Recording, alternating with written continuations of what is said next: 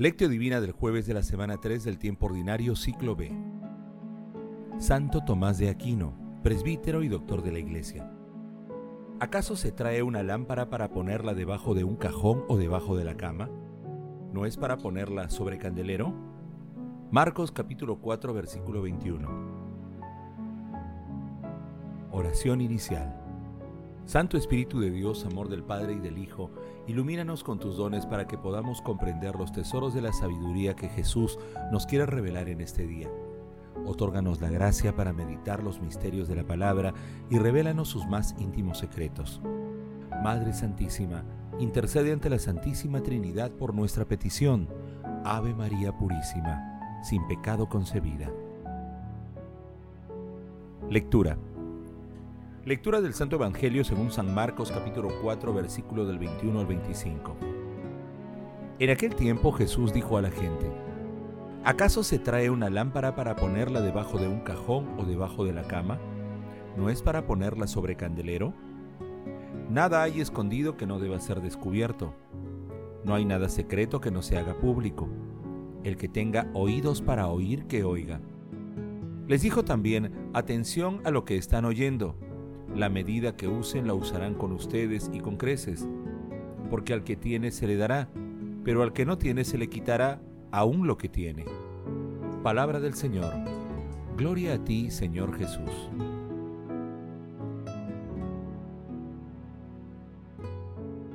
Hoy celebramos a Santo Tomás de Aquino, nació en el castillo de Rocaseca, en Italia, el año 1225. Estudió en la Universidad de Nápoles, a los 19 años ingresó en la Orden de Predicadores, terminó sus estudios en París y Colonia. A los 32 años, Tomás de Aquino se convirtió en maestro de la Cátedra de Teología de París. En Tomás, la palabra de Dios tenía la primacía sobre las otras ciencias y hace de la oración la fuente más fecunda de sus investigaciones. Dejó, entre otras, muchas obras como Suma Teológica. Santo Tomás de Aquino murió en la abadía de Fosanova el 7 de marzo de 1274, cuando se dirigía al concilio de León.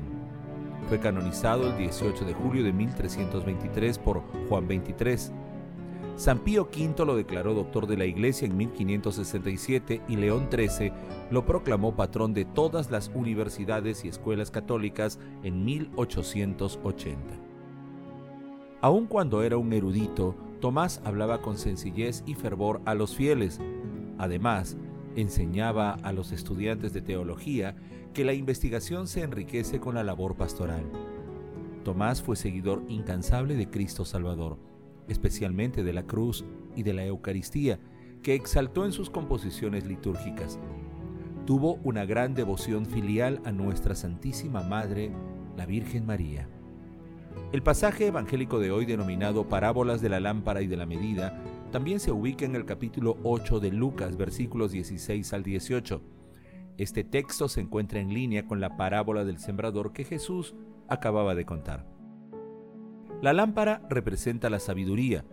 Con esta representación, Jesús señala claramente que la luz del Evangelio y de la fe que se ha recibido con plena libertad, disposición y humildad debe ser comunicada y compartida. La sabiduría debe ser entendida para que tenga valor. La persona que solo la atesora y no la comparte perderá todo, incluso hasta lo que cree tener. Por ello, en un mundo en el que el régimen actual de la fe es su luz radiante en la penumbra, la respuesta a la proclamación de la palabra debe ser desbordante y generosa, como el grano que cae en tierra fértil. Meditación Queridos hermanos, ¿cuál es el mensaje que Jesús nos transmite el día de hoy a través de su palabra? Lámpara es tu palabra para mis pasos, luz es mi sendero. Leemos en el Salmo 118. Y la luz es Jesús mismo, que nos ilumina y nos dice, yo soy la luz del mundo, el que me sigue no camina en tinieblas, sino que tendrá la luz de la vida. Juan capítulo 8 versículo 12. Por ello, uno de los mejores frutos de la lectura orante de la palabra de Dios es que ella se convierta en luz interior y exterior para las personas que la meditan y la hacen realidad. No olvidemos que todos los dones espirituales y materiales que hemos recibido debemos emplearlos para la gloria de Dios a través del apoyo y edificación de nuestros semejantes y no debemos esconderlos. Asimismo, con la expresión, el que tenga oídos para oír, que oiga. Nuestro Señor Jesucristo nos hace responsables de nuestras decisiones y actos. Además nos hace ver que nuestro modo de vivir repercutirá directamente en nosotros mismos, especialmente en el momento extremo de nuestra vida. Acudamos, pues, con plena confianza hacia nuestro Señor Jesucristo. Contribuyamos con fe a extender el reino de los cielos, a manos llenas, y esperemos la recompensa sobreabundante de la vida eterna. Pasemos de la fe a la vida. Queridos hermanos, meditando la palabra de hoy es conveniente preguntarnos, ¿Meditamos la palabra y la ponemos en práctica? ¿Somos conscientes de los dones que Dios nos ha otorgado para hacer realidad su proyecto de salvación en nosotros y nuestros semejantes? ¿Utilizamos nuestros dones adecuadamente o los escondemos? Hermanos, que las respuestas a estas preguntas nos impulsen a leer y a poner en práctica las enseñanzas de nuestro Señor Jesucristo y a emplear nuestros dones en favor de las personas con mayores necesidades espirituales y materiales. Jesús nos ama. Oración. Padre Eterno, que hiciste a Santo Tomás de Aquino digno de admiración por su ardoroso anhelo de santidad y por el estudio de las ciencias sagradas. Concédenos comprender lo que Él enseñó e imitar plenamente lo que realizó.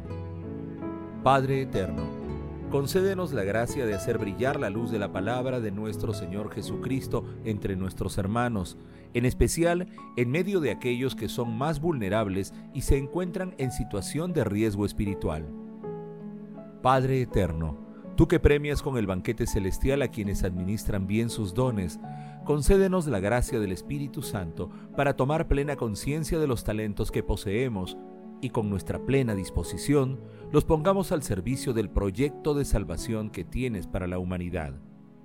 Amado Jesús, mira con bondad y misericordia a las almas del purgatorio, alcánzales la recompensa de la vida eterna en el cielo. Madre Santísima, Reina de la Paz, intercede ante la Santísima Trinidad por nuestras peticiones. Amén. Contemplación y acción Hermanos, contemplemos a nuestro Señor Jesucristo en la Sagrada Comunión con el himno Adoro-te devote de Santo Tomás de Aquino. Te adoro con devoción, Dios escondido, oculto verdaderamente bajo estas apariencias a ti se somete mi corazón por completo y se rinde totalmente al contemplarte. Al juzgar de ti se equivocan la vista, el tacto, el gusto, pero basta el oído para creer con firmeza. Creo todo lo que ha dicho el Hijo de Dios. Nada es más verdadero que esta palabra de verdad. En la cruz se escondía solo la divinidad, pero aquí se esconde también la humanidad. Sin embargo, creo y confieso ambas cosas y pido lo que pidió aquel ladrón arrepentido. No veo las llagas como las vio Tomás, pero confieso que eres mi Dios. Haz que yo crea más y más en ti, que en ti espere y que te ame. Memorial de la muerte del Señor, pan vivo que das vida al hombre, concede a mi alma que de ti viva y que siempre saboree tu dulzura.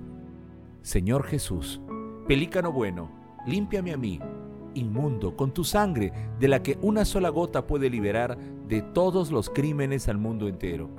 Jesús, a quien ahora veo oculto, te ruego que se cumpla lo que tanto ansío, que al mirar tu rostro cara a cara, sea yo feliz viendo tu gloria.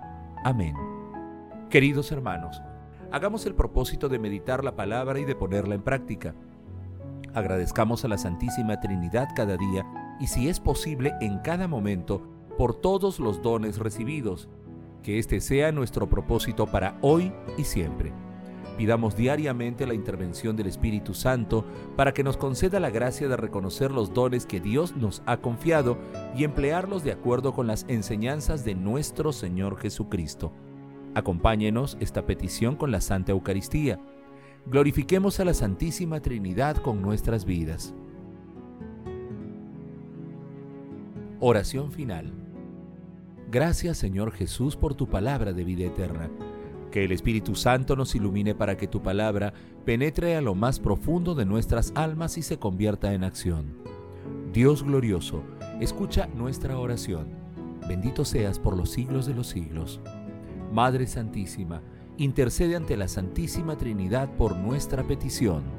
Amén.